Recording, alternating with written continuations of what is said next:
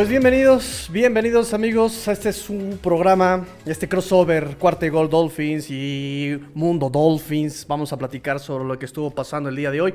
No sin antes recordar las redes sociales de estos dos proyectos que se...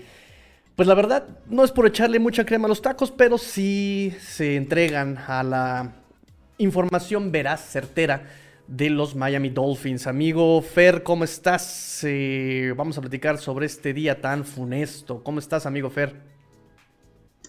Hola, ¿qué tal, Ángel? Hola, Tigrillo. Buenas. Pues bueno, estoy en, un mar de dudas, estoy con el corazón partido, estoy. No sé, lleno de esperanza. No, no sé. no sé, porque ha sido todo tan rápido y tan, y tan furioso, ¿no?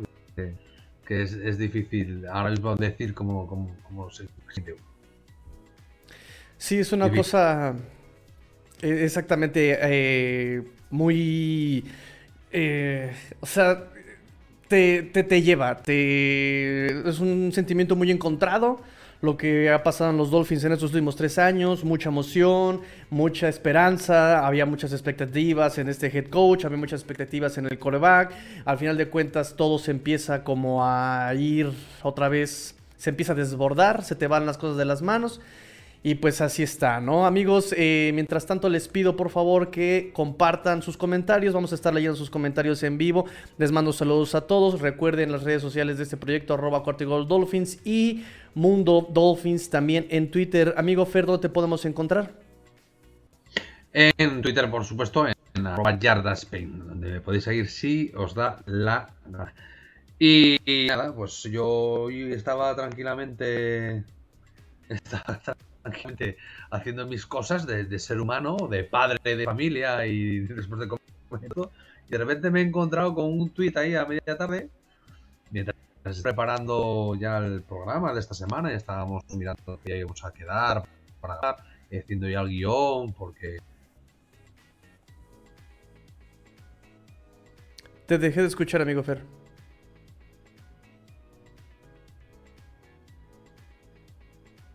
Y parece que se desconectó. Este, bueno, mientras tanto vamos con sus comentarios, amigos. Este, vamos con sus comentarios. Ay, ¿qué está pasando? no sé qué estoy diciendo. Ahí estamos. Este, vamos con sus comentarios, amigos. Recuerden que eh, los estoy leyendo justamente. Estoy viendo sus comentarios también en Vive. Déjenme conectar también este por este lado, pues obviamente los comentarios de todos ustedes mientras regresa nuestro amigo Fer para seguir platicando de esto que es pues el despido de Brian Flores, ¿no? Podemos hacer incluso eh, tal vez... ni siquiera cambié el, título de, de este live. Vamos a ver si lo podemos editar. este, amigo Fer, ¿no decías? Estoy, estoy de vuelta, ¿me oyes? sí, perfectamente. No, te, decía que, estaba haciendo mis cosas de, pater familia. Eh, cuando abro, abro el Twitter, por nada, por rutina, por ver qué se cuece y cuáles son las reacciones, porque claro, después de la victoria de ayer, pues quería saber qué era lo que pensaba la gente sobre esto. Y me encontré con que se había sido el despido de. Además, fue lo primero que vi, fue el comunicado de los Miami Dolphins que habían decidido ir o deshacerse de los servicios de Brian Flores. Hacía apenas 15 minutos que había salido ese, comunicado. Y entonces em, ha sido un shock, un shock muy grande, ¿no? Entonces, eh, desde entonces, desde, desde ese minuto uno, íbamos intentando encontrar las razones por las que por las que Flores haya, haya podido ser despedido. Eh, son muchas las cosas que, que nos pueden venir a la, cabeza, ¿no?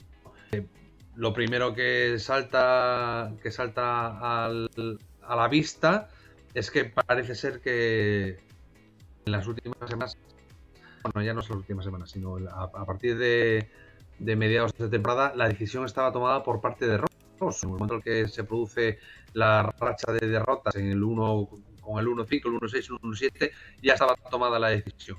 Pero muchos acontecimientos que vinieron, después y que iremos hablando ahora, pues acabaron de, dar esta sorpresa con la que en principio no contábamos. Sí, sí habíamos comentado, eh, si no esta semana, la semana pasa, que había alguna duda, ¿no? Pero claro, yo apuntaba más al general manager, no apuntaba tanto hacia el head coach.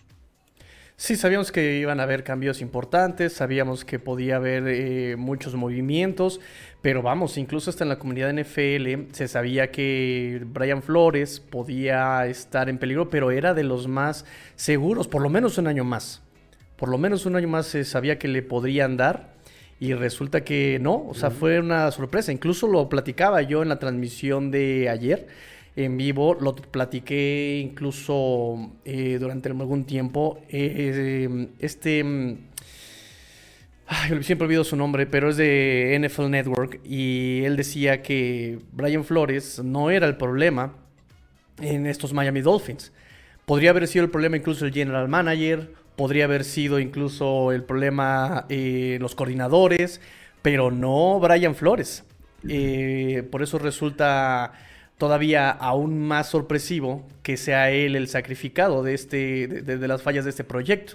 Si bien es cierto, si bien es cierto que él es el responsable, eh, que si él es el jefe de equipo, si lo quieres ver a un nivel más de escuelita, eh, me parece que es un error por todas las características extracancha que, que, manifestaba tener este Brian Flores en su primer año como head coach. Sí, eso, eso creo que, lo podremos hablar luego si es un acierto o es un error, ¿no?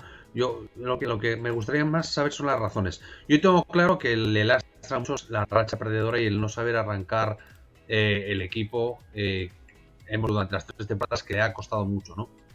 Arrancar. Pero claro, uno se pone a pensar que es la primera vez en 18 años que los Dolphins tienen dos temporadas consecutivas con, con más victorias que derrotas son dos en las que se escapa el playoff por un partido.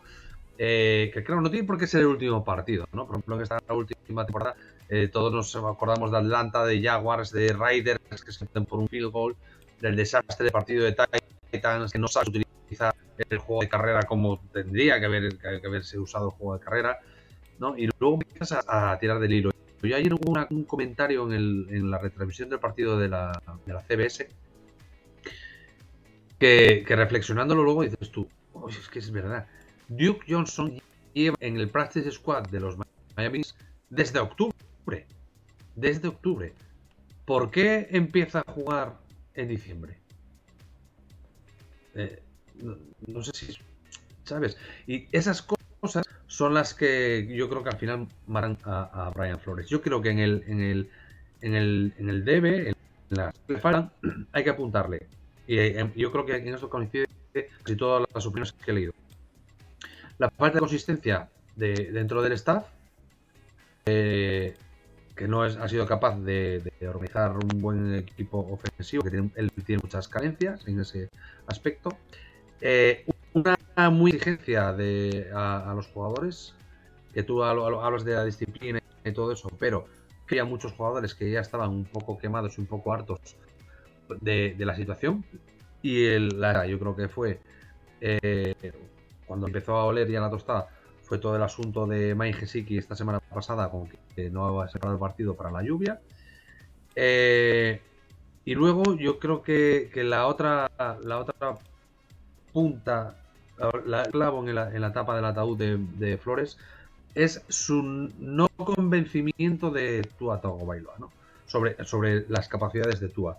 Eh, sus decisiones de, sacarlo del campo, en momentos muy destituirlo por Ryan Fitzpatrick en la temporada pasada, también en momentos muy extraños, eh, su no, entrada antes del partido de Ravens porque decía que, es, que no estaba bien cuando Tua ya estaba para jugar y estaba lanzando el balón. Entonces, ese divorcio entre Tua y Flores, yo creo que al final. Otra de las cosas que se apuntan eh, y muy bien lo, muy bien lo, lo, resumiste ahora que, he visto lo de la rueda de prensa, es que dice, dice Ross que él, él quiere que haya una comunicación más fluida y que todo sea más colaborativo, ¿no?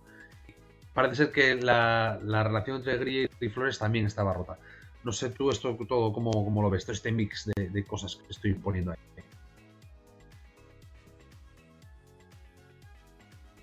Pues, este, ¿cómo te puedo decir que si bien la personalidad de Flores es complicada, recordemos de dónde viene él. Viene del Bronx, viene también de ser eh, coachado por el mismísimo monje eh, Bill Belichick, el emperador Palpatine de, de la NFL.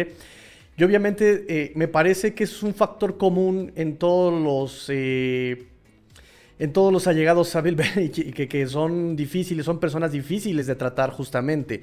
Entonces, si a eso le sumamos la falta de resultados, el lo ambicioso, lo ambicioso de este proyecto, porque recordemos que es un proyecto ambicioso, me parece que ahí tenemos el, perdón, se me, estoy quedando sin voz, ahí tenemos justamente el, el porqué, ¿no? ¿no? La falta de confianza, justamente, la falta de, paciencia, sobre todo, ¿no? Eh, incluso tú lo dijiste ahorita, ¿no? hay jugadores que a lo mejor ya no querían y resultan ser los jugadores que son, ¿cómo decirlo?, de los más indisciplinados, ¿no? Ahí está Devante Parker, que fue el primero que le dio like a la publicación de los Miami Dolphins, ¿no?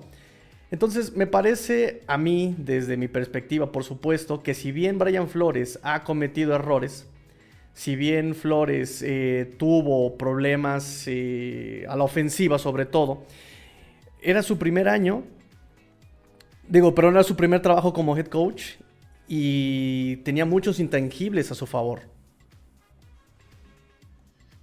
Sí, yo, yo de, hecho, eh, retuiteé a Dan Schefter hace un ratito, em, en el que, bueno, lo voy a leer textual para no, para nada, pero venía a hacer un relato sobre... Hola.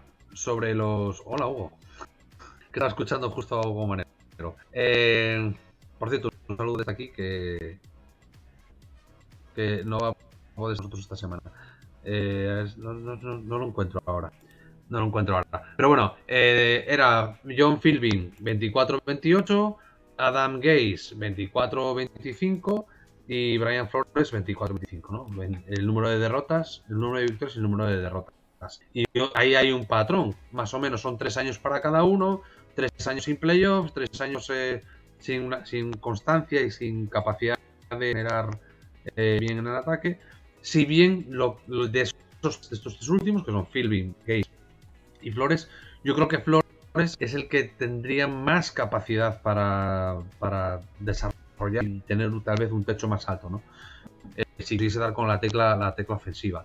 Pero claro, ahora mismo pues, pues no se le va a presentar esa oportunidad aquí en Miami porque obviamente eh, tendrá que buscar pastos, pastos más verdes. Eh, y ahora la, la, siguiente pregunta que habría que plantearse, si bien las razones no las tenemos nada claras, porque yo sigo pensando que un año más debería haber estado Brian Flores aquí, es si es un acción o si es un error. Porque ahora, ¿cómo es que, se plantea en el futuro? ¿Tú, que, lo que ves? Tú dices que es un error, ¿no? Haber echado a Flores. Repíteme el último, no te, no te escuché bien. Que digo que tú consideras que es un error echar a Flores. Pues sí, porque, eh, repito, me gustaba mucho ese tema de los intangibles. Digo, saben que yo soy un romántico. Pero antes de que se me acumulen más este, comentarios, amigo, permíteme mandar a comentarios aquí este, en la transmisión inmediatamente. Porque se me están acumulando bastantes y se me va a ir. Este, a ver, aquí van. Eh, vamos con Adrián López Monsaldo que nos dice, excelente tarde mi máster, eh, nos dice, vaya cisma esta de Flores, nos dice Alian Nevas Cubas, hola Tegrillo, esto de Flores es una telenovela sacada del mismísimo Televisa. Para los que no saben qué es Televisa, es una de las peores empresas de televisión aquí en México. Fer Contreras, eh, sí, Sí llegué, sí llegué, decía que tenía compromiso, no podía llegar hoy. Sí llegó, qué bueno, bienvenido. Échenme sus comentarios, amigos. Eliu Varela, ya lloraste suficiente, Tigrillo. ya, mira, primero Fitzy, luego Flores. ¿Qué sigue? ¿Van a correr a TD? ¿Será este el inicio de otros 20 años de derrota y deshonra? Esperemos que no, amigo, esperemos que no. Said Citro, para mí, un error. Con, como en todo, hubo positivos y negativos, definitivamente. Hubo positivos y negativos con Flores. Eric Vázquez, ya leyendo más chismes que nada. Estaba leyendo un tuit de Villalbetia que Ross jamás le perdonó a Flores empezar en ganar el 2019. Espérame, espérame, espérame. Eh, y perder a, a ganar partidos. Sí, eh, que empezara a ganar partidos en 2019 y perder a, a, Barrow. Porque en principio, tal y como se estaba desarrollando la, temporada en colegial y una vez lesionado Tua, eh, aspiraban al número uno. Eh, Exactamente. Aspiraban al número uno. Sí, sabemos que ese costó mucho las últimas los cinco tres, Sí, los tres querían, los tres querían a, a Burro, pero, pero empezaron a ganar partidos. no lo sé, porque eh, cuando terminó la temporada colegial fueron a Alabama a ver el último partido de Alabama. O sea, entonces te vas justamente a LSU. Pero eso, eso, pero eso es mucho, porque ya tenía el, uno.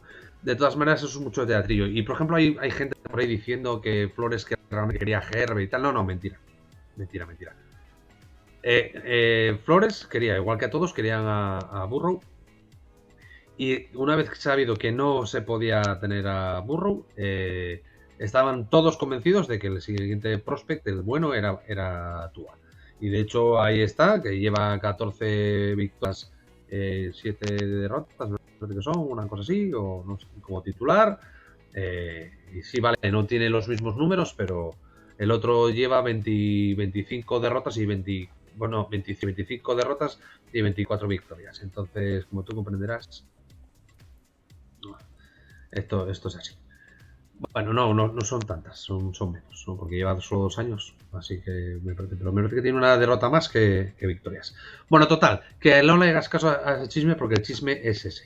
Hay otro chisme que está saliendo ahora, que, viene de lo que hablaba antes del, divorcio del divorcio de Flores respecto a Tua, que es que según parece eh, ahora, y no esto no lo digo yo, este lo dice, esto lo dice Garfolo, Gorófolo, Garfolo, uno de estos, de NFL Network. Mike Garofalo. Sí. Eh, lo que dice, o Rapoport, no sé cuál de los dos es. Bueno, lo que dice es que ahora mismo Deson Watson no estaría interesado en venir a Miami. No estaría en Flores. Y esto hace pensar que, que realmente todas estas discusiones que tuvimos en el pasado de que que estaba loco por traer a este tipo, que no sé qué, qué tal, que pudiera ser una apuesta de Brian Flores, que lo que quería era el equipo deportivamente. Y que de ahí también nacen muchos de los problemas que vienen eh, después. Y nada, y yo creo que Ross sigue, estando en lo que yo digo yo siempre, que es en modo win now, intentar ganar lo antes posible. Ahora se le viene una interesante agencia libre con 75 millones de, de dólares libres quedando por renovar Ojba y Gesiki y 4 o 5 más. Y a ver, a, ver en qué es lo que, en lo que, en lo que Entonces, ahora, no te escaques de la pregunta. ¿Es un acierto o es un error desprenderse de Flores ahora? Me parece que es precipitado. Porque exactamente me queda claro que este dueño está desesperado. Y cuando está desesperado, no confundir con que, ay, es que no es eh, mediocre, él sí quiere un equipo ganador me parece que el ser exactamente el, estar desesperado solamente te hace tomar decisiones viscerales, o sea, con las vísceras, o sea, con la panza, y no con la cabeza. Me parece que a Brian Flores, si bien, como bien dicen aquí los, los amigos de la Fin Familia, eh, no todo es eh, miel sobre hojuelas, no todo es color de rosa, pero tampoco no todo es en negro me parece que sí tenía que haber darle, haberle dado un año más y obviamente haber corregido la cuestión de la ofensiva. Me parece que era más sencillo, desde mi perspectiva, era más sencillo eh, reparar la ofensiva que volver a empezar un proceso otra vez con otra defensiva, con otros jugadores, que en teoría eh, Ross manejó en su conferencia de prensa que va a buscar a alguien que pueda llevar las cosas adelante con el roster que se tiene, porque incluso le echó flores a este Chris Greer, Chris Greer, este Ross, este Stephen Ross. Pero eh, de cualquier forma son ideas nuevas, va a ser un plan nuevo, va a ser una cultura diferente incluso. Entonces me parece que es una decisión precipitada y cuando te precipitas es algo desesperado y eso no me parece correcto, porque incluso cuando tú tomas un paso tan precipitado, me parece que deberías hacerlo con un nombre en la cabeza. E incluso hoy dijo, no sé. Es que es eso, es, eso lo que se dice, ¿no? Eh, eh, a ver, yo si la decisión tomada en la racha de siete derrotas, yo puedo entender que, oye, lo echas hoy y ya está. Pero tienes que tener, si lo echas, o sea, el problema es si echas a Flores es porque tienes algo. El qué, no lo sé, pero eh, obviamente tú no, a ver, no puedes hacer como han hecho los Bears o como han hecho ahora los, los Broncos o como han hecho los Vikings y bueno, ya veremos. No, porque tú dentro que cabe, ojo, no estoy diciendo que todos todos los hicieran bien, porque por ejemplo, a mí Minnesota comete un error y para mí los Broncos cometen un error, eh, porque Fangio también hay que ver que, con qué ha jugado en los últimos años. Bueno, no, toda su vida realmente, como, como entrenador jefe, ¿no? Entonces, Brian Flores para mí se convierte ahora mismo en un gran objeto de deseo. Posiblemente tenga que, dar un pasito atrás y, ir de coordinador defensivo, eh, porque claro, le falta la, otra parte, que es el ataque, ¿no? Y, tendrá que ir a algún sitio a, aprender, porque está claro que aquí en Miami no, no. Entonces, es lo que tú dices, tienes que tener un, el plan muy definido, ya tienes que saber qué es lo que, lo que, lo que viene detrás, ¿no? Eh, claro, estamos recién, recién, recién, como dice otro, acaba de la vaca. No sabemos qué es lo que, es lo que va, qué es lo que va a ocurrir y a, lo mejor puede ser cuestión de horas, puede ser cuestión de días, o puede ser cuestión de unos meses muy, muy, muy largos.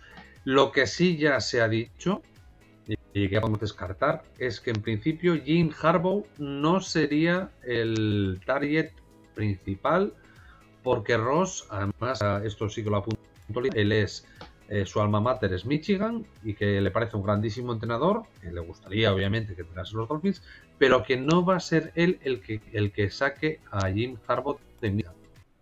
Esto lo ha dicho él así textual. Entonces, eh, además luego salieron otras informaciones en las que Jim Harbaugh se afirmaba que, Jim Harbaugh no barajaba la posibilidad de venirse a los Dolphins.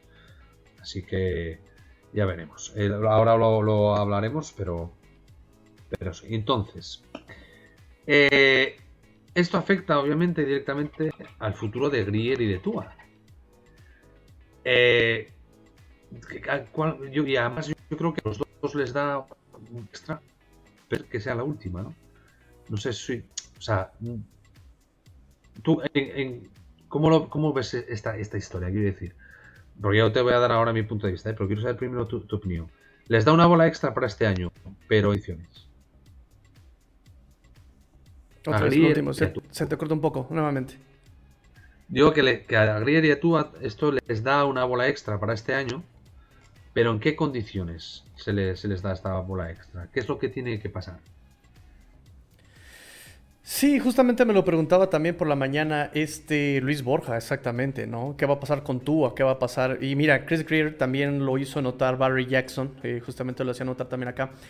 Eh, también nota esa, esa fe que tiene Chris, eh, Greer de este, del dueño Ross, ¿sabes? O sea, ya Chris Greer ya sobrevivió a Tannenbaum, ya sobrevivió a Gaze, ya sobrevivió a Brian Flores, ya sobrevivió todo esto.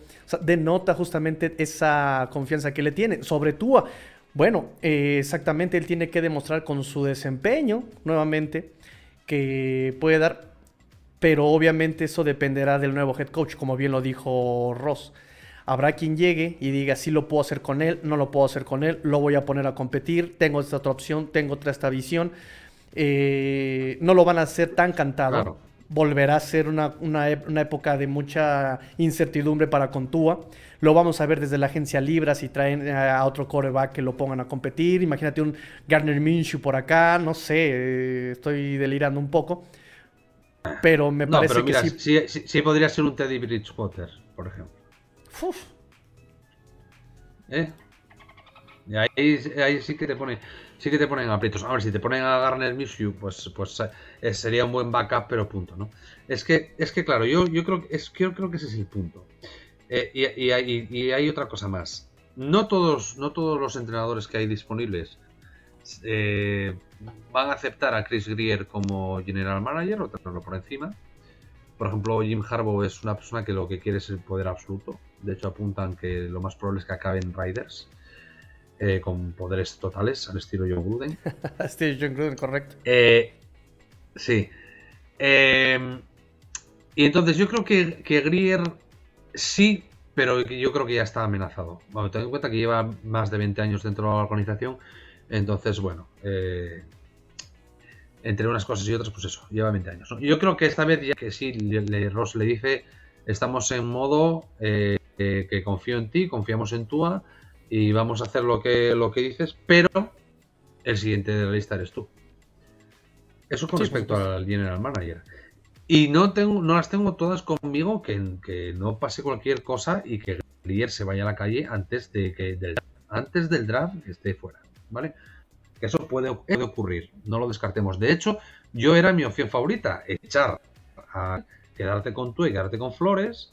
Lo que pasa es que ahora sabemos que quedarte con Flores era no necesariamente quedarte con tú. Y la otra pata del banco, que es tu Atongo Bailoa, está en un ahora o nunca. Y esa ahora o nunca es que le van a dar un año, le van a dar a 75 millones, ya veremos si bien o mal invertidos. Eh, y además va a tener que convencer a un nuevo head coach. Entonces es ahora o nunca. ¿Por qué? Porque además entrarían en, entraría en, tercer, año, que ya es cuando, cuando ya, tendrían que, tirar, tirar hacia adelante. ¿no? Entonces, eh, si consigue hacerse con el puesto de titular y, hacer eh, de estos Dolphins su equipo y, demostrar que es un 4 ganador, que yo creo que tiene el potencial, no va a tener ningún problema. Pero si juega una temporada como esta última, que puede ser que estuviese encabronado, puede ser que pasasen cosas o lo que sea y que no diese todo su potencial o lo que fuera. Si juega una temporada como esta, eh, adiós tú a la siguiente hola el que sea. Hola, hola Wilson, hola el que sea. ¿No? Yo creo que esas, esas son las condiciones en las que tanto el general manager como el quarterback consiguen esta, esta bola extra que les da Ross para esta temporada. Sí, eh, digo, también hay que hacer notar que el proceso estándar, porque también eso es una cuestión de Flores, que fue un proceso completamente atípico, es un proceso atípico. Va a venir el nuevo head coach y va a ser este, un proceso más estándar. Y el proceso estándar es dejarle eh, que termine su proceso a este coreback durante cuatro años, ¿no? Eh, le, quedan dos a, Tua, porque es un, va a ser un coreback sí, pero, Sí, pero si le pones, si le pones, sí, pero si le pones un saco, en tres años está fuera de suplente en vez de tú saber dónde. Sí, sí, sí, eso es otra cosa. Eso es otra cosa. Pero bueno, dame un segundito, amigo Fer. Vamos este, rápidamente con los comentarios que nos están haciendo aquí nuestros amigos en vivo. Eh, nada más deja ver. Sí, aquí está. Eh, nos dice Eric Vázquez. Eh, ay, se me fue el comentario. Tengo que mejorar en esto. Este. Pues el tiempo lo dirá, nos dice. El punto para el que venga, si no lo arreglan esa línea ofensiva, así revivan a Shula con el mismo Dan Marino, no vamos a ir a ningún lado. Espero que no empiecen a mover a lo loco. ¿Cómo ves? Pues que, Es que estaba intentando buscar cosas en Twitter, ¿eh? Perdona. Eh... Sí, lo primero que hay que mejorar es la línea ofensiva. No, no, que, no, no. Sí, no, que si no, si no, hay, si no hay línea ofensiva, estamos todos de acuerdo en que esto no funciona. Mira qué casualidad que ayer sacan del partido y si ponen a este muchacho Robert Jones. nuevo y se puede correr por el, lado izquierdo de la, de la línea. Eh, ¿Quién hizo esa sustitución? ¿La hizo Flores o la hizo otra persona? Porque ayer Flores... tengo que volver a ver el partido, porque obviamente no me dio tiempo, porque yo los Flores de nuevo. Pero ayer no me pareció que Flores estuviese feliz en la banda. Ya sé. Solo lo dejo ahí en el aire. Sí, sí, sí, sí, sí. Y porque también algo que hay que comentar, hablando sobre la gestión de partidos, no sabemos qué influyó, porque no era lesión, la cuestión del cambio de Jesse Davis. Eh, pero, por ejemplo, nuevamente, Brian Flores tuvo las hojas de jugada otra vez y el equipo se vio todavía eh, aún más efectivo que la semana pasada contra Titanes. ¿Qué fue? Sí, sí, sí. ¿Sabes?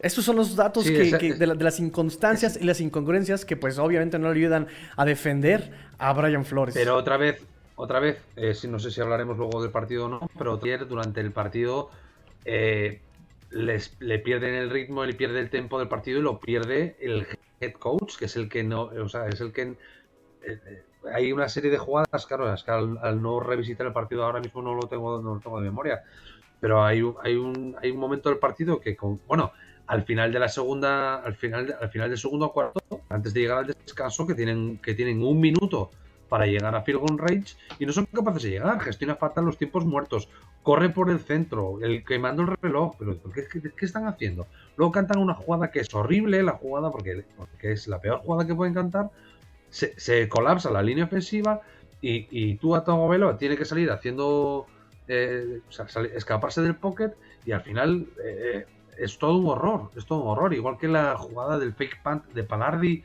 que estaba cantadísima la jugada, que fue, o sea, son errores muy, groseros los que comete, este, este staff de, Flores durante el partido. Pero bueno, tendría que revisitarlo. Mira, que por, que por qué el pensamiento de que, de que Flores eh, esto lo dice Fer Contreras, ¿eh? que por qué de Flores, Filming y Gays, Flores es el que tenía más techo. Pues sencillo, porque con, rosters mucho peor, de mucho peor talento del que tenía Gates, por ejemplo, él ha sacado los mismos resultados, incluso mejores.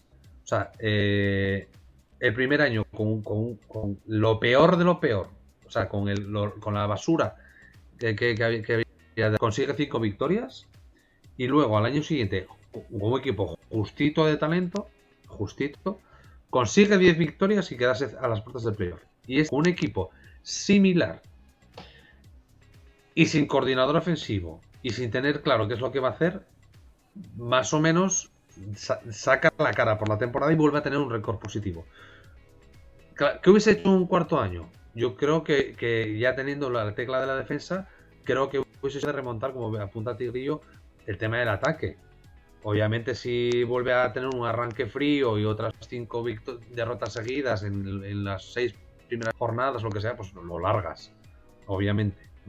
Pero sí que aparece, aparentemente, entre los tres, es el que más controlado tenía el usuario, eh, mejor relación tenía con los jugadores, con la prensa, eh, más, eh, más comunión, entre comillas, entre aficionados, porque aunque había gente que medio lo discutía, o yo, yo, que puede ser, podía ser más crítico, tal, pues, pues entendíamos, entendíamos que es, que es un buen entrenador y que estaba llevando las cosas bien. Y creo que es el que podría, con, algo de trabajo, acabar llevando playoffs, tal vez no a la Super Bowl, pero sí a playoffs.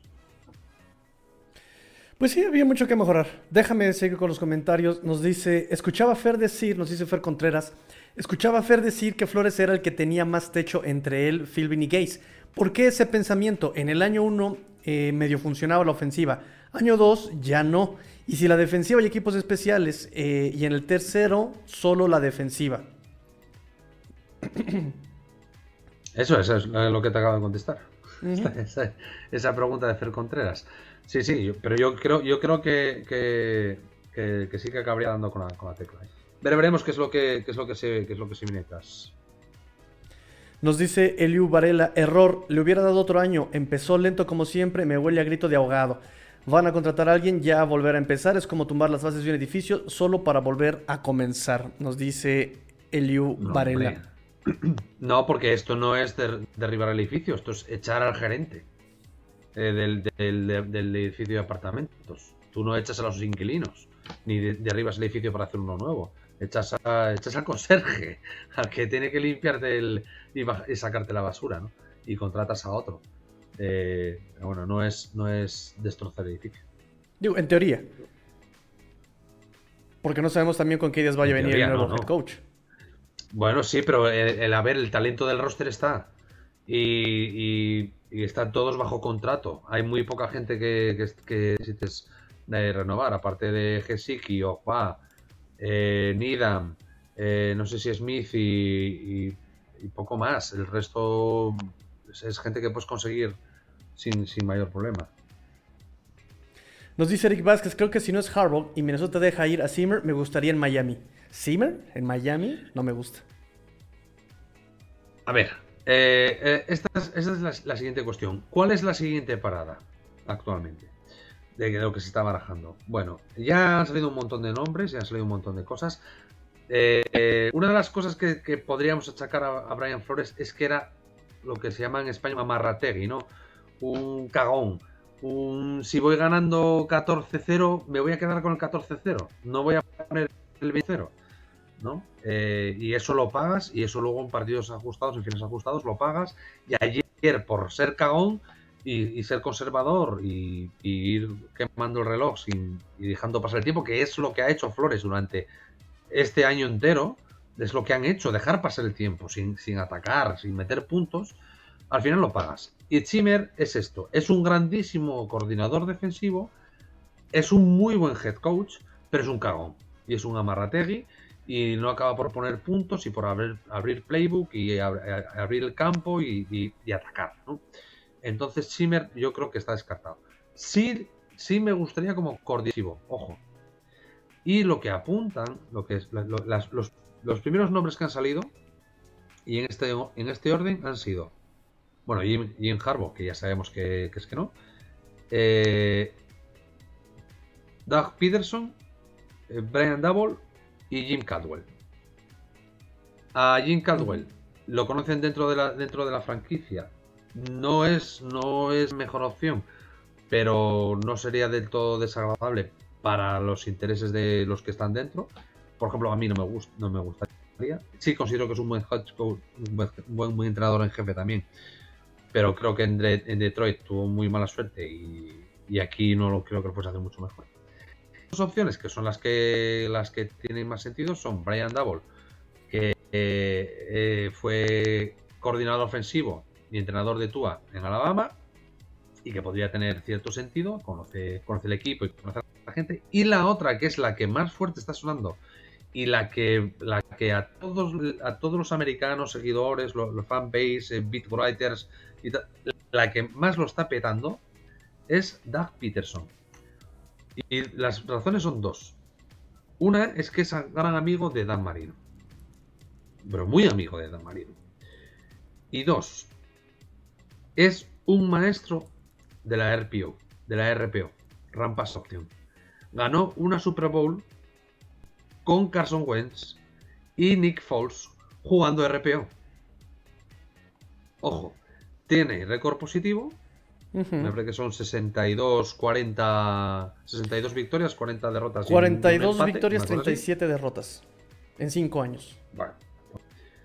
Eh, y, apuntan a que puede venir de la mano de Schwartz como defensa. Y yo creo que sería de bastante agrado de la mayor parte de la gente. Esas, serían las siguientes paradas. ¿eh? Lo que no sabemos todavía es qué es lo que va a ocurrir. Sí, no. Eh, me preguntaban, por ejemplo, cuánto tiempo va a pasar para ver el nuevo head coach. Eh, depende de cada proceso. Hay quienes duran meses. Los Dolphins en esta última reconstrucción fue un mes, menos. fue pasando el. Sí, porque tuvieron que, esperar, tuvieron que esperar a que. Tuvieron que esperar a que quedasen eliminados los, los Patriots o que ganasen o lo que pasara. No me acuerdo ya qué pasó. Pero mira, dice Felipe Espinosa. ¿Ustedes a quiénes elegirían? Dice, yo no quiero a Doug Peterson. ¿Ves? ya empezamos dentro de las de lo que se está de lo que se, de lo que se está barajando, eh, pues a mí, pues a, mí el que más me gusta obviamente es Double, porque es más moderno y tal, pero pero Doug Peterson no me desagrada en absoluto. ¿eh? Sí, sí, sí, sí, digo, y como dices, trae todas las credenciales, trae todas las palancas acá en los Dolphins, este, bien podrían aprovechar a Tua con, con ese RPO. Eh, nada más, me parece que a mí me gustaría Double también porque ya conoce a Tua desde antes. Y por otro lado, me parece también que él en su ajuste es más tangible. Me parece que, por ejemplo, lo que hemos visto en este año, justamente cuando va eh, ajustando, va haciendo lo correcto, lo va haciendo de manera lógica, ha aprovechado las capacidades de su coreback. Eso es lo que me gusta. Tal vez Doug Peterson se quedó corto con Filadelfia. También sabemos que tuvo problemas con este Carson Wentz. Eh, eso es lo que habría que ver. Muchísimos, muchísimos, muchísimos problemas de, espacio salarial. Además. Aquella era una, era una plantilla muy cara, ¿eh? Era una plantilla muy cara. Y se le desmontó el equipo muy rápido. Muy rápido. Además. Este, me parece que también por ahí sonaba Jim Cavell, pero él también ya es una versión muy vieja del fútbol. Me parece que no sé si vaya. E, él sonaba incluso cuando cuando, cuando empezó la gestión Brian Flores. Recordaremos, recordaremos que él fue el asesor firmado. Sí, sí, sí. Eh, de, hecho, Jim Caldwell, eh, ya te digo que no, sería del todo desagradable. Se tuvo que retirar al principio de, la, primera temporada porque por problemas familiares. Y este, eh, a principios de esta temporada ya, ya, dijo que podía volver y demás, pero no, no sabemos por qué. Por qué Yo, a lo que. todas estas historias y todas estas derivas a mí llevo unos meses que, ser aficionado de los Dolphins te genera ardor de estómago, dolor de corazón, dolor de cabeza, se te enquilosan los huesos, los músculos se te atrofian. Y todo esto, mírame, si no será ahora que Ross venda el equipo. Pues es que lo único que vemos con Ross son patadas de ahogado, o sea, son patadas desesperadas, decisiones viscerales, es lo que vemos con Ross, o sea, no se hace un lado, no deja que los que saben se equivoquen, por lo menos, que ellos dejen que eh, cometan los errores y solamente damos bandazos con este hombre, ¿no?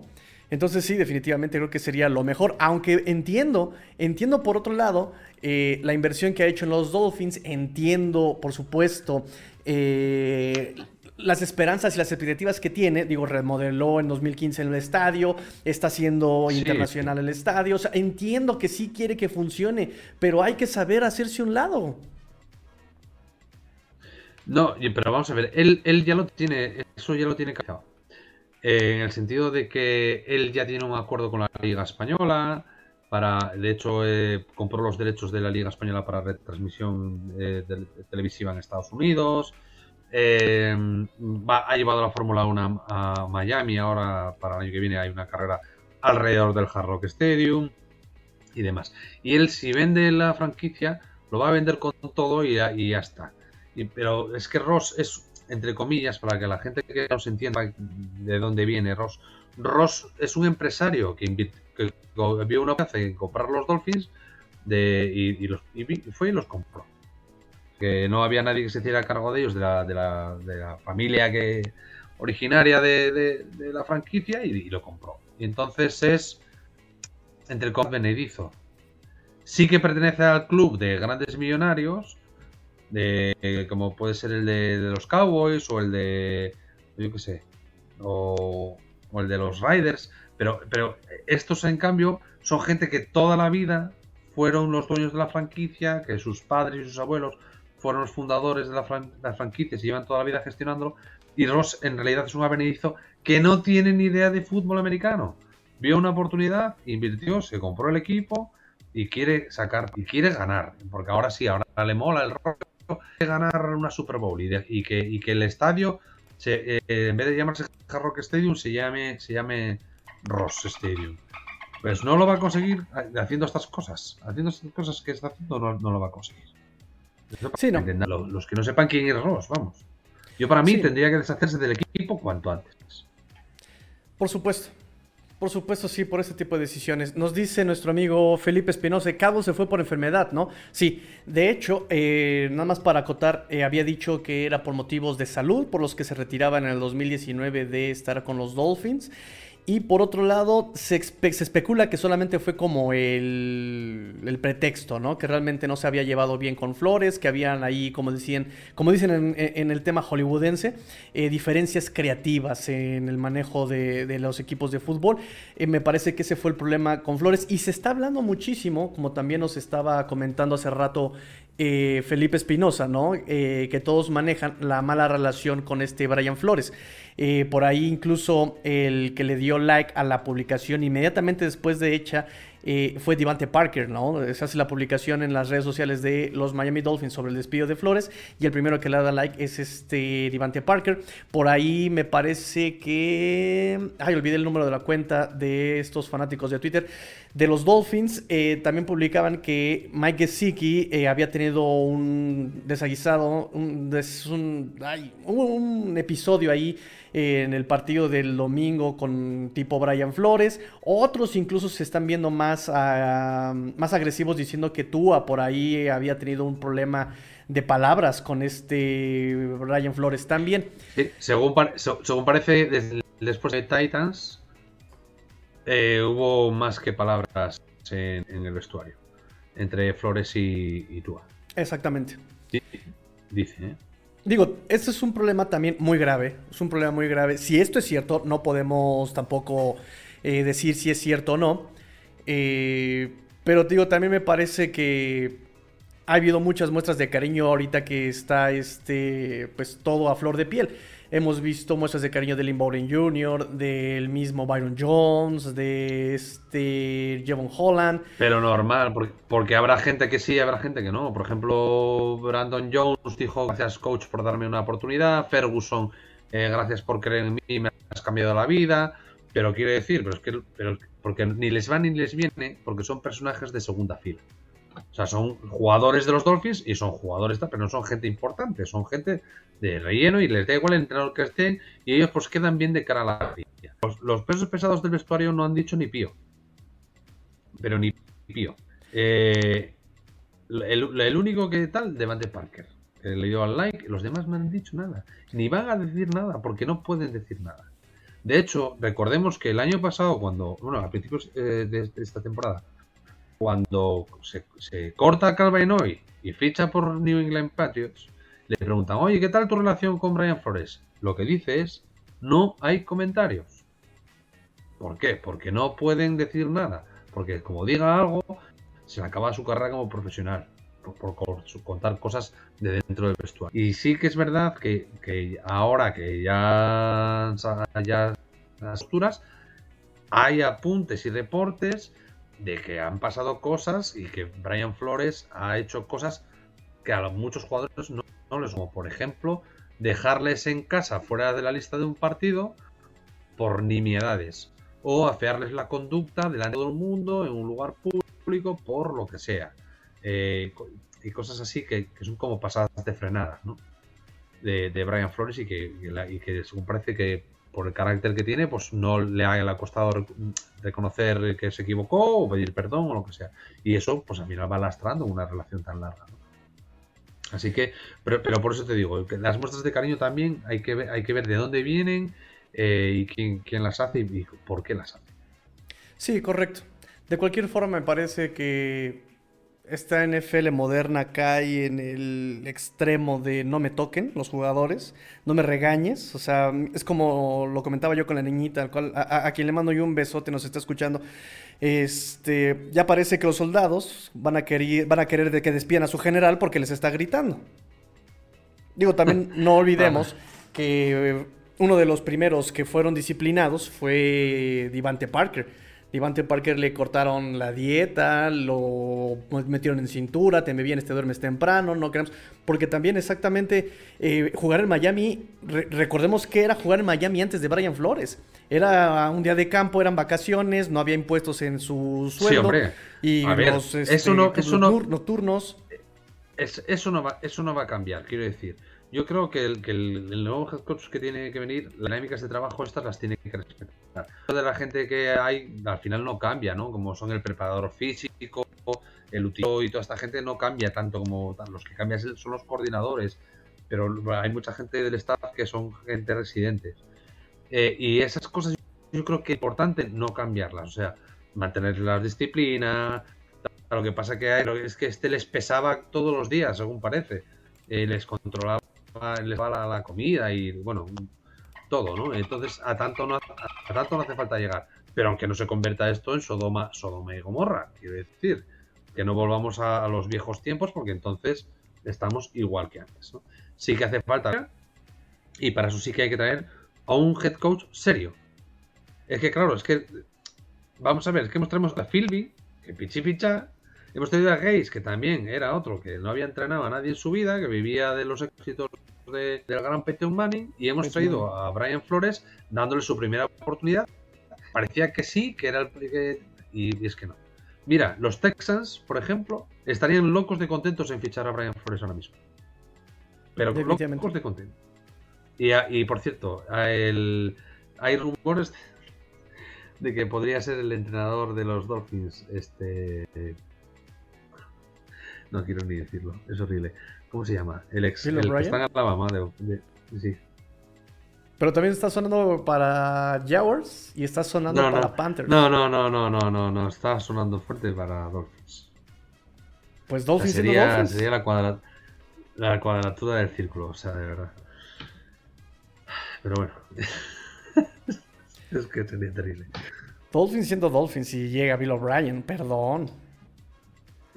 Pero bueno, aquí nos dice este Fer Contreras. Regresamos a los comentarios, amigos. Regresamos a sus comentarios. Echen sus preguntas ya para cerrar este programa, amigos. Ya llevamos una hora aquí platicando. Eh, nos dice. ¿Sí, una hora? Sí, 50 minutos. Eh, nos dice Fer Contreras, tal vez por fin sepamos qué clase de jugadores sean Ibinogany y Hunter Long. A ver, Hunter Long es muy sencillo. No hacía falta draftear un Tyrant. Punto.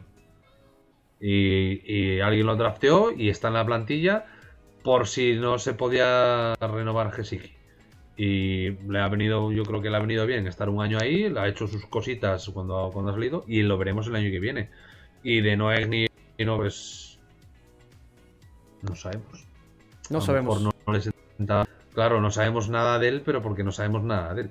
Y las veces que ha salido no ha hecho le hemos señalado con el dedo y, es que es normal, es que normal que no, que no juegues, ¿no?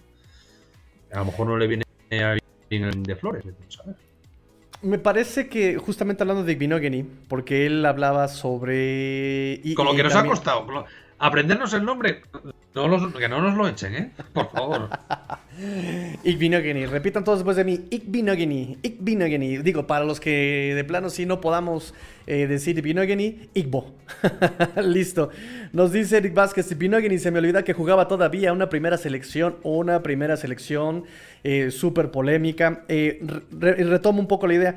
Eh, me parece que estaban diciendo que el coach de cornerbacks y que el de defensivo Josh Boyer estaban haciendo cosas muy interesantes con Nick eh, que él ya estaba muy ansioso por demostrar lo que estaban haciendo con él, que eran cosas muy distintas, jamás lo sabremos.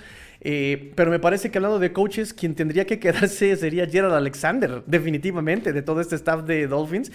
Mantengan a Gerald Alexander, por favor. No, ese no, ese es el coordinador de la línea ofensiva, ¿no? Él es el, él es el, el coach de defensive backs. El, el año pasado ah, era eh, de cornerbacks. Sí, sí, sí. De barba, ese, él. Ese es el que se tiene que dar. Ese es el que tiene que dar. El que se tiene que ir es el de la línea ofensiva. Lumiel Jean-Pierre. Ese tiene que ir. Qué risa el otro día cuando le preguntan, bueno, ¿puede, puede decirnos eh, en qué ha notado la mejora esto que dice de lesiva? Eh, tal dice, eh, bueno, eh, se está trabajando mejor. Pero escúchame, si eres el entrenador de línea, no eres capaz de una cosa que haya mejorado. Una cosa que haya mejorado. Este una. Mira, las, las, ruedas de prensa de esta semana del equipo de, los, Dolphins, de, siguiendo los Titans, han sido esclarecedoras de todo lo que estaba pasando ahí dentro. O sea, pero de todo. terrible. Hasta la, hasta la de Tua, hasta la de Tua, con, una desgana y una desidia de mira, paso que me preguntéis ya, que si yo no me preocupo, yo voy a jugar y ganar el partido de los Patriots. Y ya veremos el año que viene si juego o no juego, si juego aquí o donde tengo que jugar. A mí dejadme en paz. O sea, fue terrible. Las ruedas de prensa de esta semana han sido, bueno, bueno, Digo, eh, eh, también eh, el dueño hoy en conferencia dijo, ¿no? Que los jugadores no influyeron en la toma de decisiones. Al parecer, si se toma la decisión es simplemente por el cómo se llevaba el front office, las incompatibilidades de Chris Greer con este Brian Flores. Eh, y bueno, si, si en algo podría yo estar de acuerdo con el dueño es justamente que necesitaban estar todos en la misma página, ¿no? Necesitaban todos estar jalando por el, con el mismo plan, necesitan todos estar jalando con el mismo camino. Ahí había esas eh, justamente incompatibilidades y el que termina saliendo pues, sobre, sobre todo discusiones, sí, efectivamente, discusiones entre Grier y Flores eh, no se ponían de acuerdo en, en qué orientación. Y a ver, yo también ya pensando como un viejo, pensando como un paisano de 70 años, millonario, que se revuelca en billetes todos los días para desayunar, ¿a quién echas? ¿Al tipo que hace 20 años que conoces y que eres amigo y que tal y que es que, vino? O a, un tipo negro que, bueno, claro, que el otro también es negro, pero no, para que se me entienda. al negro advenedizo que lleva tres años aquí y que, bueno.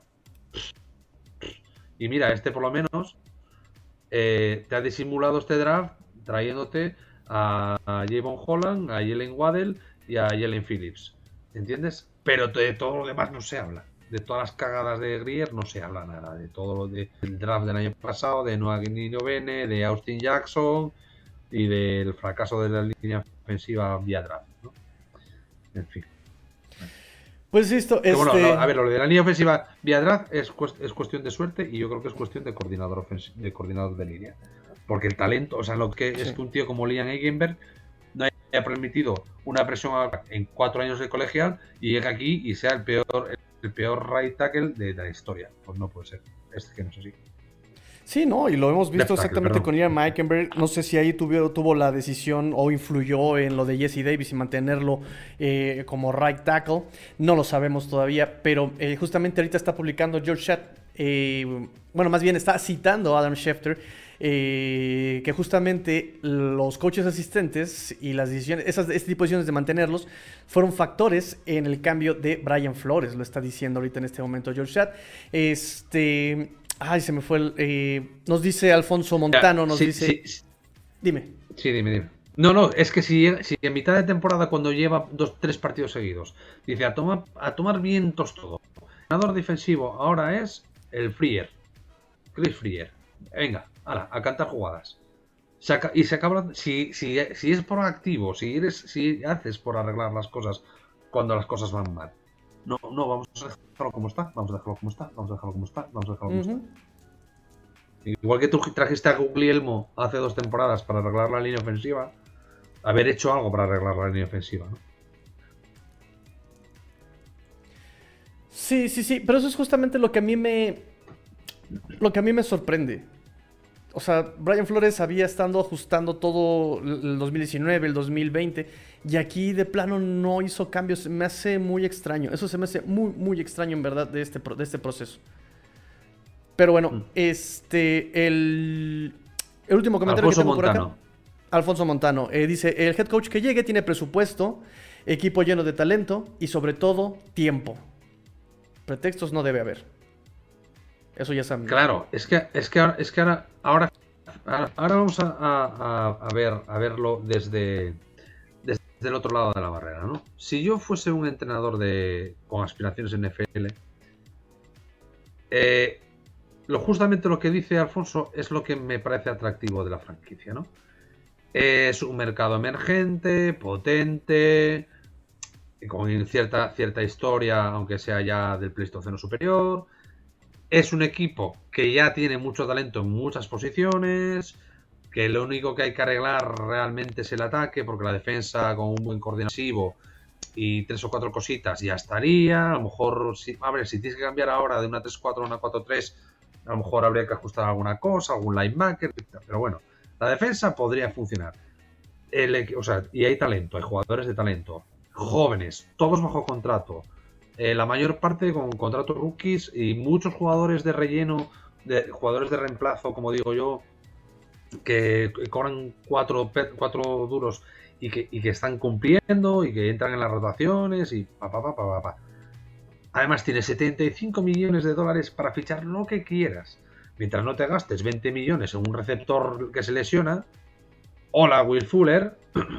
Que bueno, solo han sido 10. Gracias. Y luego y luego te van, y luego te van a dar, te van a dar mínimo tres años, que es lo que te van a dar.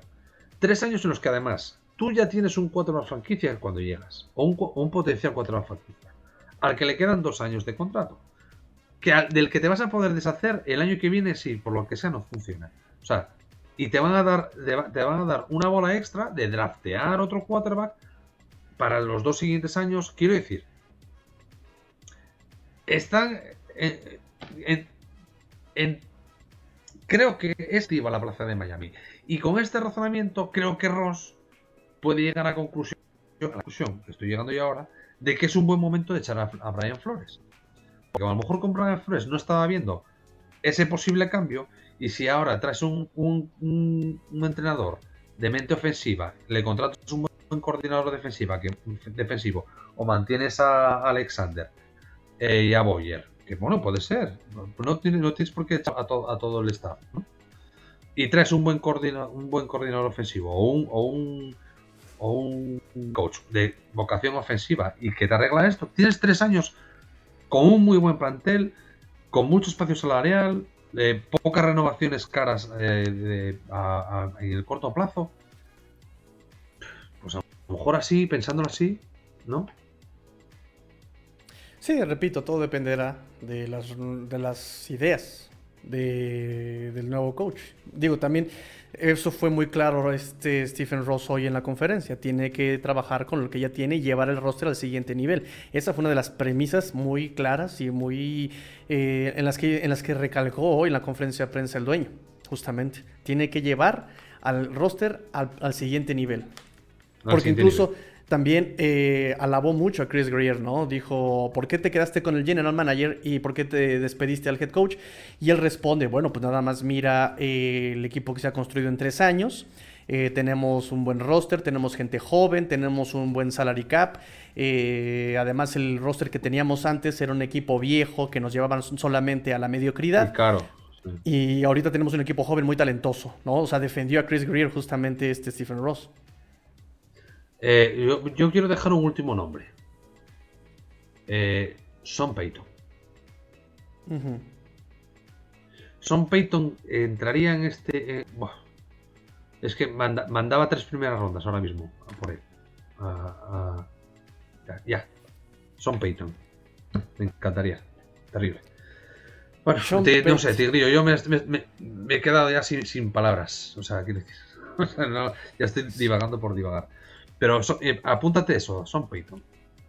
Sí, es un, coach ofensivo que ha hecho cosas interesantes y ha quedado sin coreback incluso este año y aún así estaba eh, por meterse en postemporada. ¿Y Michael Tomlin? No, Tomlin, ¿qué tiene que hacer aquí? Por Dios. No, ¿qué pasó? Pues, Tomlin no. Tomlin es otro. Escúchame. Me parece que también es como el tipo de coaches que busca Ross, ¿no? Este tipo de coaches peleles que nada más te maneja los partidos, pero que hace lo que el general manager y él quiere, ¿no? Pero, pero los, los Pittsburgh Steelers están en playoffs y los Dolphins no. Que es una vergüenza. Una vergüenza, coño. Y, sí, eso, es lo, eso, es lo, triste. Eso es lo triste, porque eh, eh, este, este Tomlin no es un buen head coach, pero no se ha perdido postemporada en toda su carrera, me parece. no, no, miento. No, ha tenido una, una temporada perdedora en, toda su carrera. En 15 años, lo más, lo más, lo menos que tuvo fueron dos temporadas de 8-8. En 15 años. ¿Tú sabes lo que es eso? Ganar siempre. Ganar siempre. Ganar siempre. Oh. Vamos a terminar entonces, amigo Fer. este. Básicamente, ya en resumen, ¿por qué se va Flores y por qué se tuvo que haber quedado? Rápidamente. Eh, pues se va a Flores porque el gato es de Ross y hace con el gato lo que le da la gana. no, es así de sencillo, no. Tres, mira, es muy sencillo. Desde el punto de vista de temporadas, 24 victorias, 25 derrotas, sin partidos de playoff eh, y sin capacidad, sin soluciones en el ataque, fuera, otro. Ya está. Y para mí se tendría que haber quedado porque creo que no estamos en el punto que con Gaze. Que con Gaze no sabíamos ya por dónde ir no encontrábamos soledad con Gaze.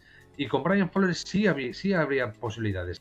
Y sí habría potencial para desarrollar otras cosas. Y como digo, pues eso, buscando un coordinador ofensivo, buscando alguna otra solución, trayendo algún receptor, trayendo un running back. Esas cosas va a haber que hacerlas igual. Hay que traer un running back, hay que traer otro receptor, hay que fichar un línea veterano y, un coordinador de línea. Y ahora también un coordinador ofensivo y un, un head coach. Esas cosas hay que hacerlas igual. Pero creo que con Flores eh, la mitad del trabajo estaba hecho. ¿no? sé, el tiempo nos, nos dirá dónde, dónde vamos a acabar y qué es lo que ocurrirá con estos Dolphins eh, a partir de ahora. Correcto, me parece que si Flores se va es justamente por la impaciencia del dueño, coincido completamente. Digo, también no había mucho cómo defender a Brian Flores con esa racha perdedora. Pero además eh, me parece que habían, para a mí tenía que quedarse a pesar de todos estos errores, ¿no? el hecho de no haber ajustado la línea ofensiva, no haber ajustado el coordinador de la ofensiva, no tener una identidad ofensiva desde el año 1 son errores que sí, además de errores de ejecución como head coach, como el manejo de tiempos, el, el manejo de los pañuelos incluso, este, pero me parece que sí tenía que haberse quedado por la cuestión de esos intangibles, el cómo lleva cómo lleva el jugador, cómo lleva el equipo, ese proyecto tan ambicioso, eh, la congruencia, porque me parece que este Brian Flores es de los coaches más congruentes, o sea, cosa que decía, cosa que trataba de cumplirla. Eh, esos intangibles en tan poco tiempo me parece que valían mucho la pena, para mí, para mí, para mí valían mucho la pena esos intangibles. Sí. Sí, yo al final la conclusión a la que vamos a llegar es que es un comercial fantástico y que se vendió muy bien, pero al final como la compañía de... Al final como las compañías de teléfono, ¿eh? A los, al año y medio te suben el precio y no, bueno, es que es, el precio del servicio. En fin, bueno, muy bien. Digo, a mí me parece que tenía que haber darle también en ese sentido un poquito más de paciencia, exactamente, ¿no? Porque el, el, comercial te decía, incluso eso son palabras de Chris Greer. El comercial te decía, va a ser un proceso muy largo, muy doloroso, pero va a ser un proceso largo. Y eso es un comercial de Chris Greer. Y al final no le dieron ese tiempo a Flores. No, bueno, nada. Pues aquí habrá que dejarlo, Tigrillo. Correcto. Por más vueltas que le demos, no, al, no estar, al no estar ahí dentro, no sabemos qué es, qué es lo, que, ocurre. Así que nada. Mira, hoy hay partido de hoy hay partido del National Championship, ¿no? Del fútbol colegial. Correcto. Que será lo que tengamos que ver y la semana que viene lo, la Wildcard. Y verlo desde casita, tranquilos y disfrutar del fútbol americano sin tanta complicación. Al final, ser de los Dolphins no te trae nada más que problemas y disgustos. Hay que hacerse de, un equipo de roller derby o de o de curling o de petanca o yo qué sé, de bolos suizos. No, me, me, pasaba unas publicaciones la niñita justamente en la mañana en publicaciones de los Miami Dolphins dando la noticia en Instagram y hubo un comentario que me dio mucha risa que decía, eh, ser un fanático de los Miami Dolphins es más difícil que cálculo. sí, sí, sí. Porque filosofía pura, ya te lo digo. Y pues bueno muchachos, este amigo Fer, eh, Repíteme tus redes sociales ya para despedirnos. Arroba Yardaspain, o la del programa que la sabéis que es arroba Mundo Dolphins. Exactamente. Ahí también pueden encontrar esa cuenta de Twitter y podcast de Mundo Dolphins, eh, contenido pues centrado, sin tanto, tanto dato falso, ¿no? O sea, se limitan estos muchachos, Huguito Manero, este, nuestro amigo Fer y Ancho Esteves en menor medida últimamente, pero me parece que sí son de, estas, eh, de esos proyectos que valen mucho la pena seguir si quieres eh, estar enterado de los Miami Dolphins, ¿no? Es un equipo muy centrado. Y pues ya saben también eh, las redes sociales de el proyecto de arroba Dolphins, arroba Dolphins, arroba Dolphins, arroba Dolphins en Twitter, también en podcast, en YouTube, en everywhere, everywhere. Este... Me despido con los últimos comentarios. Nos dice Eric Vázquez, yo creo que se iba, si ayer hubiera hecho un papelón, coincido un año más se pudo haber quedado, pero en fin, a ver quién viene. Y Alfonso Montano se despide diciendo, se debió quedar porque es una persona con valores, con espíritu, con una especial eh, capacidad de hacer buenos a los jugadores que nadie veía. También eso me parece muy importante, ¿eh? con el roster bastante limitado, intentó hacer cosas muy grandes y eso también vale mucho, por lo menos para mí, para un servidor. Amigos, ahora sí, nos despedimos, nos despedimos amigos no sin antes eh, decirles, eh, pórtense mal, cuídense bien, sean el cambio que quieren ver en el mundo. Esto fue Cuartico Dolphins junto con Mundo Dolphins. Eh, fence up. Tigrillo fuera.